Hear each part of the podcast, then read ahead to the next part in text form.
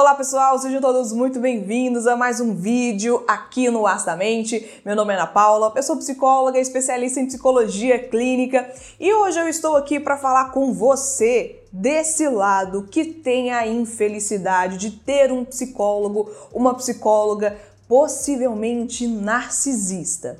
Sabe aquela questão de quando você conversa com uma pessoa e você sente que ela nem está prestando atenção no que você está falando, que ela está querendo mesmo é começar a falar dela, encontrar uma brechinha ali para conseguir falar mais dela do que ao invés de ouvir você falar? Você já passou por isso? E principalmente você já vivenciou isso em um consultório de psicólogo ou psicóloga?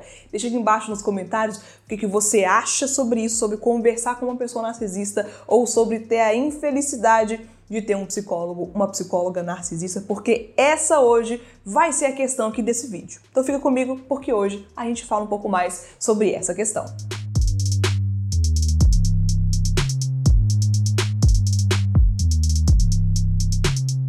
Ô menino, ô menina, se você está aí se reconhecendo nessa questão, estando com um psicólogo, uma psicóloga que presta um serviço para você, mas que essa pessoa mais fala dele ou dela do que escuta, presta atenção em você, faz algumas pontuações, faz algumas intervenções sobre as suas questões. E que não faz o que um psicólogo precisa fazer, isso é uma tristeza, isso me deixa chateadíssima. E eu imagino que você ainda mais, não é verdade?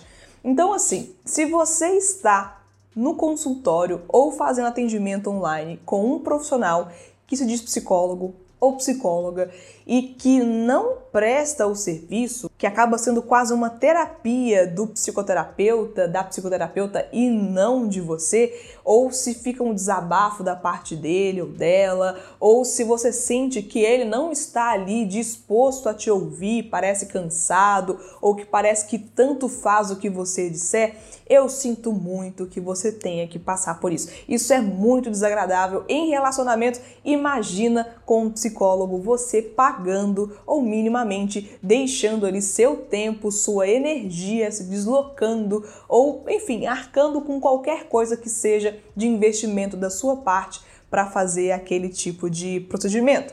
Que é um procedimento, gente, que é sério.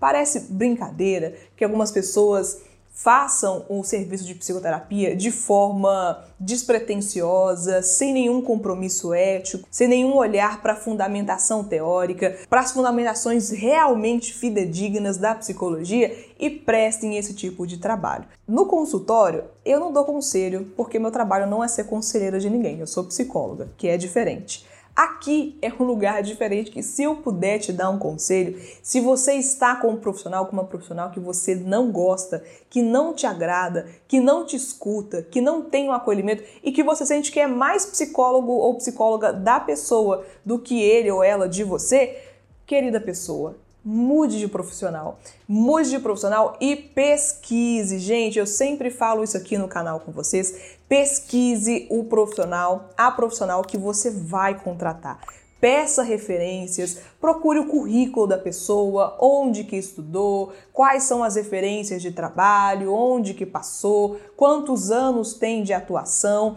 porque isso é relevantíssimo para você contratar uma pessoa. Se você vai contratar um dentista, um engenheiro para construir uma coisa para você, é uma coisa assim que, sabe, parece que é mais importante do que a saúde mental, porque no Brasil a gente não leva a saúde mental a sério. Quando você vai contratar um profissional, você vai minimamente pesquisar quem é ele, ela, quem onde é que trabalhou, o que que estudou, o que que fez, vai pedir referência de alguém, minimamente é assim. Aqui na psicologia também. Lidar com profissionais narcisistas que não estão ali para você, que não te escutam, que não prestam o serviço da psicologia em si, isso vai acabar prejudicando a sua saúde mental ao invés de ajudar. E por isso que eu estou sendo tão incisiva em te falar que se você está nessa situação, se você já tentou conversar com a pessoa, entrar ali em um consenso e não rolou, ou se você não está disposto, disposta a fazer isso, a conversar, a tentar chegar em um consenso, não fique sem terapia, não ache que os psicólogos são isso daí que você está encontrando, não generalize.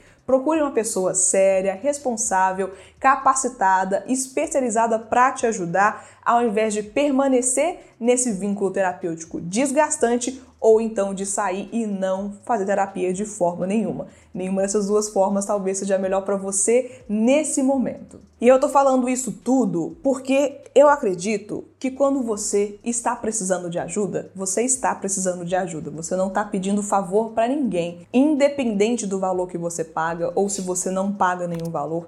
Independente disso, se você puder estar com um profissional bom, que você goste, que te traga resultados, o que você espera ou algo do tipo, isso é o que se propõe, é isso que você precisa nesse momento. E não ficar ali gastando seu tempo, gastando dinheiro com uma pessoa que não está ali prestando um serviço de qualidade por mais que tenha uma carinha bonitinha, por mais que, sei lá, o consultório seja legal, por mais que a pessoa tente, se esforce, se a terapia dele, a terapia dela não está em dia, se não faz supervisão clínica, o que certamente, né, quando o profissional está desabafando com o paciente no ambiente de trabalho durante a sessão do paciente, isso já demonstra que por si só a pessoa não está lá muito bem emocionalmente ou que não entendeu a proposta do seu trabalho.